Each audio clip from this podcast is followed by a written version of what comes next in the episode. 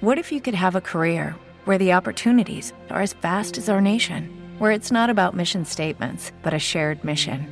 At U.S. Customs and Border Protection, we go beyond to protect more than borders from ship to shore, air to ground, cities to local communities. CBP agents and officers are keeping people safe. Join U.S. Customs and Border Protection and go beyond for something far greater than yourself. Learn more at cbp.gov/careers.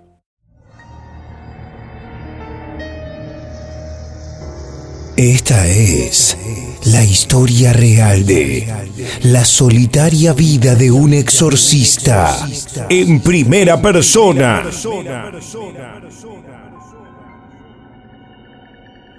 Muchas gracias por estar leyendo mis palabras.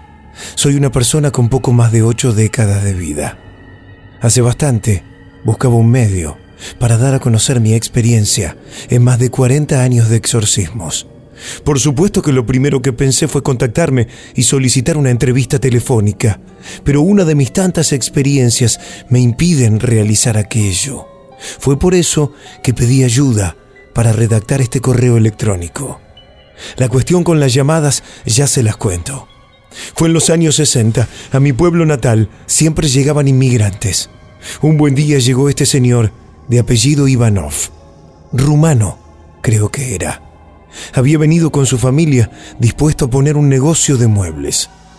Apenas había pasado un mes de su llegada, que la familia notó cosas raras. El señor dejaba de asearse, se ponía agresivo y hablaba con distintas voces que no eran la suya. Siendo ellos muy católicos, buscaron ayuda y fue así que los conocí. Cuando llegué a la casa del señor, estaba en la cama. Giraba como una serpiente, contorsionaba la espalda, babeaba y gritaba. Eso no fue la gran cosa. Hice el ritual como siempre y el señor quedó liberado.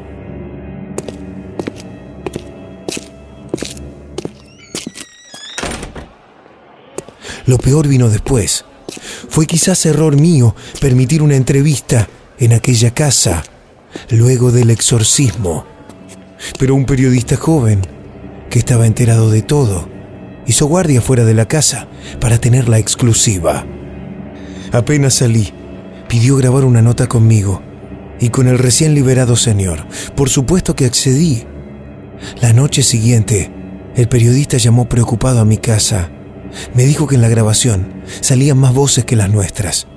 Había una por detrás, gritando cosas en una lengua muerta. Arreglamos con el periodista que yo iba a verlo por la tarde.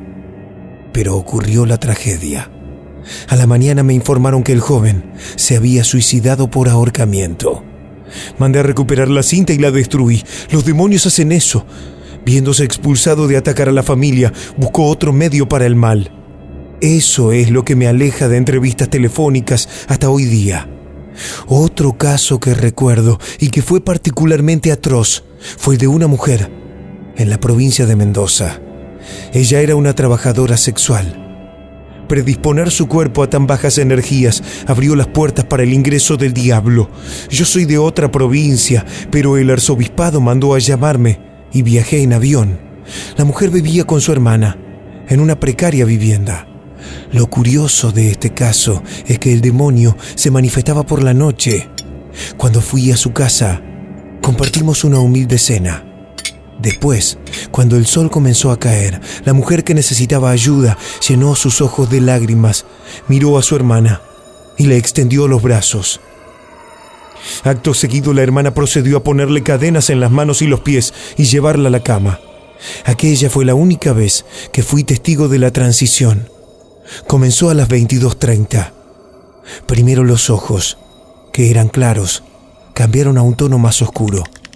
Los músculos de la cara se contrajeron, el cabello se resecó, venas aparecían en la frente y los brazos. La mujer poseída sacaba la lengua y me infería obscenidades que no voy a repetir.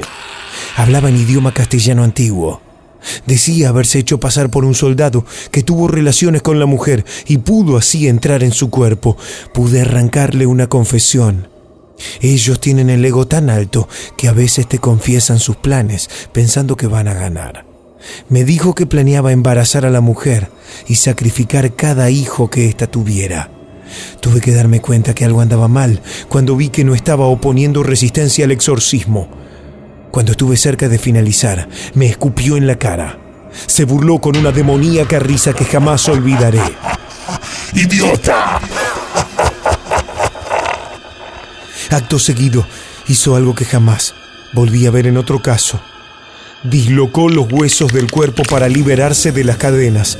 Después, volvió a acomodarlos. Se puso de pie. Su hermana y yo recibimos una paliza. Después tiró una silla contra la ventana, rompió el vidrio y se escapó. Seguimos su rastro por el pequeño pueblo, granjas destrozadas y con animales muertos y masticados. Cerca del amanecer, vimos que el rastro llegaba al viejo cementerio. Entramos. Mientras salía el sol oímos llantos. Vimos a la pobre mujer en el suelo, rodeada de cadáveres que había profanado de la sepultura. Se preguntaba qué había hecho. Su hermana y yo nos dimos cuenta, pero no quisimos decirle a ella. Tampoco quiero explicar qué hizo con aquellos cuerpos. El ritual de sanación funcionó. La mujer pudo recomponer su vida. Dejó aquella profesión. Se casó. Tuvo familia. Cada cierto tiempo siguió enviándome cartas. Esto que voy a contar pensarán que es un cuento, pero nada que ver. Me pasó en los años 90. Vino a verme un joven proveniente del interior del país, de un pueblito remoto. Cuando le pregunté quién necesitaba un exorcismo, me dijo, Todos, padres, todos están endiablados. Se trataba de un pueblo de pescadores. El joven había vuelto a su casa después de varios años de vivir en Buenos Aires. Se encontró no solo con gente vulgar y hostil, también con depravaciones por doquier. Incluso su hermana y hermano habían tenido un hijo y eso a nadie le parecía raro. Lo que me puso los pelos de punta fue que me dijo que habían quemado todo elemento religioso y por las noches oficiaban ritos diabólicos. No tuve más remedio que ir a investigar. Por supuesto que fui de civil, nada más llegar. Hombres y mujeres de todas las edades me ofrecieron servicios sexuales. La gente peleaba en plena calle. Las mujeres bebían hasta desmayarse. Los chicos fumaban en la vereda de las casas. Preguntando por aquí y por allá, me enteré que todo comenzó con un marinero. Este tipo decía haber naufragado y ser salvado por el dios de los mares, que por supuesto no era otro que el diablo. Por las noches encendían fuego y rendían culto a una extraña estatua. Lo que voy a decir es poco ético, pero bueno, a veces hay cosas que son necesarias. Con el joven que me pidió ayuda, logramos reducir y secuestrar a la persona que había traído el culto. Lo mantuvimos atado y oculto en una cabaña. El exorcismo duró varios días. Cuando terminé, el hombre se arrodilló y me agradeció. Lo siguiente que hizo fue ir al pueblo y destruir la imagen. Poco a poco, las personas fueron retomando la cordura. Durante semanas, hice confesiones y reinstauré la fe y las imágenes religiosas en el pueblito. He visto tantas cosas. Animales poseídos hablando con voz humana, cuerpos que flotaban por sí solos, niños pequeños poseídos por el alma de brujas. Yo también fui atacado infinidad de veces. Me falta una pequeña porción del dedo pulgar del pie. Esto me acuerdo que pasó cuando fui a Salta. El poseído era un señor que criaba animales. En agradecimiento por salvarlo, me dejó estar en su casa, ya que había llovido y los caminos se inundaron. Me desperté en medio de la noche, sintiendo un dolor en el pie. Vi dos ojos rojos a los pies de mi cama. El señor abrió la puerta de una patada y disparó con su escopeta. Cuando encendió la luz, vi que era un cerdo el que masticaba mi pie. Toda la granja estaba arrasada por el pobre animal poseído. Después entró a la casa para terminar el trabajo. Muchas personas me dicen que haga libros o películas de las anécdotas que tengo, pero yo siempre digo que esto no es broma. Sé que hay más de un exorcista famoso que ridiculiza nuestra sagrada profesión. Por algo Cristo expulsó a los vendedores del templo. Mi intención, escribiendo esto, es para que todos sepan que el diablo existe.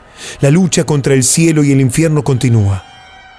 Ya hace bastante que no hago exorcismo. Tampoco quiero desperdiciar la vida que Dios me regaló. Sigo ejerciendo como sacerdote, pero tengo en claro que mientras más viejo me haga, más débil y propenso a cometer errores seré. Por eso he legado mi tarea a los más jóvenes. Sigo enseñando. Vivo solo. Tengo una vida tranquila. Por decisión propia, me alejo de la gente. Tuve amigos que han muerto en accidentes o enfermado de pronto. En esos casos sentí que eran los demonios que expulsé, vengándose. Es por eso que yo decidí escoger el camino del ermitaño, la solitaria vida de un exorcista. Esta historia es real.